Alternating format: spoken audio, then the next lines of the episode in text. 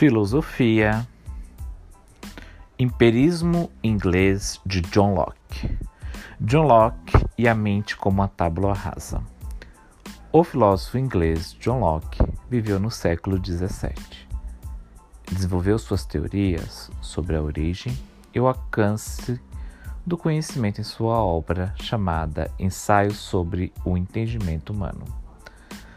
Para ele, não existe ideias inatas, ou seja, ideias que já nascem com o homem. Ninguém seria superdotado. O homem nasce como uma tábua rasa, desprovido de qualquer conhecimento, sem nenhuma ideia pré-formada. Locke vai defender que nossas ideias são criadas empiricamente a partir da sensação e da reflexão. No primeiro estágio, nossas ideias são criadas pela sensação cujo estímulo externo é oriundo de modificações na mente feita pelos sentidos. Assim, através da sensação, percebemos as qualidades primárias ou secundárias das coisas. Tais qualidades podem produzir ideias em nós.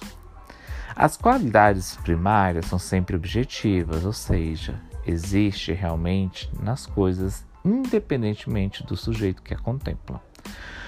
Como exemplo, temos o movimento, o repouso, o número, a configuração, a extensão, entre outros. Já as qualidades secundárias são aquelas que variam de acordo com o sujeito e que são, portanto, subjetivos. Como, por exemplo, temos a cor, o som, o saber, entre outros. No segundo estágio, tudo é processado internamente a partir da reflexão. É nesse momento que a alma processa os objetivos apreendidos pelos sentidos.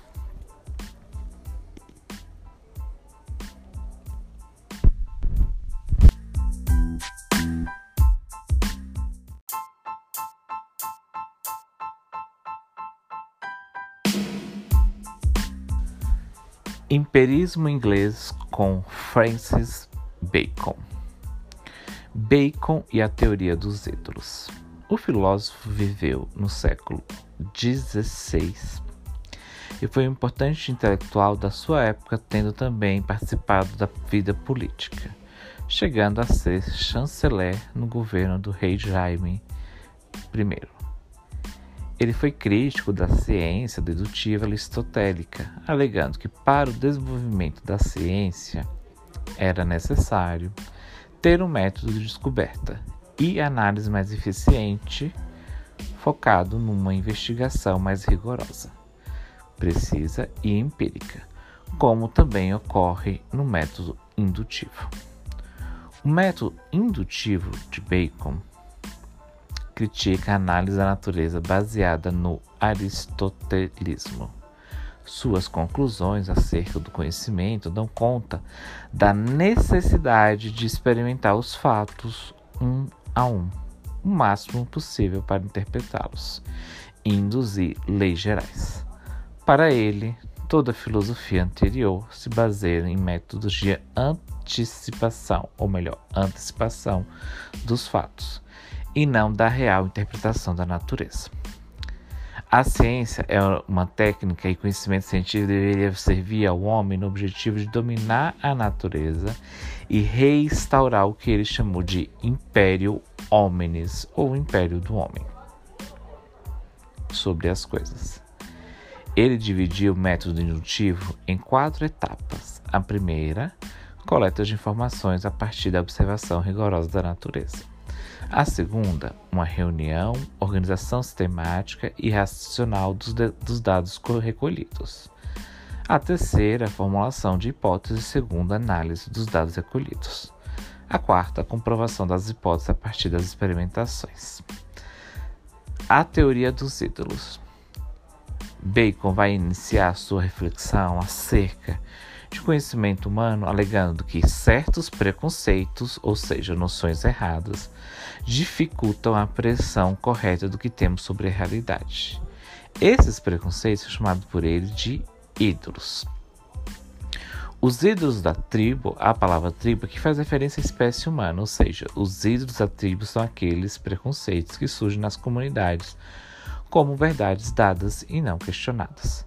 Nesse sentido, se diferencia do espírito científico na medida que as hipóteses levantadas pela ciência precisam estar de acordo com os fatos. Assim, Bacon entende que a astrologia, por exemplo, é uma falsa ciência, dadas as suas generalizações apressadas. Outra característica importante dos ídolos da tribo é a atribuição das propriedades humanas coisas da natureza. Um exemplo disso é a ideia dos antigos que a natureza tem horror ao vácuo, ou seja, atribui-se à natureza algo que na verdade é uma mera suposição humana. Os ídolos da caverna tem sua origem não na comunidade, mas sim em cada pessoa ou indivíduo, assim por conta das características individuais ou mesmo por causa da educação que o indivíduo é submetido, sendo gerado falsas ideias das quais a ciência precisa se opor. Portanto, decorre dessas características, perturba o espírito humano, porque está enraizado no indivíduo. Os ídolos do foro ou do mercado. São aqueles que decorrem na linguagem através da qual são atribuídas palavras a certas coisas que não existem ou que são inexistentes, ou até mesmo palavras confusas às quais que existe. Nesse sentido, há diversas controvérsias a quais nos apegamos apenas por questões linguísticas. Exemplo, temos palavras que referem a coisa inexistente, como o primeiro motor. Os ídolos do teatro teatro se refere às teorias ou reflexões filosóficas que muitas das vezes estão mescladas com a teologia, o saber comum, até mesmo as superstições profundamente arraigadas. Nesse sentido, ele compara os filósofos às fábulas que poderiam ser representadas no palco.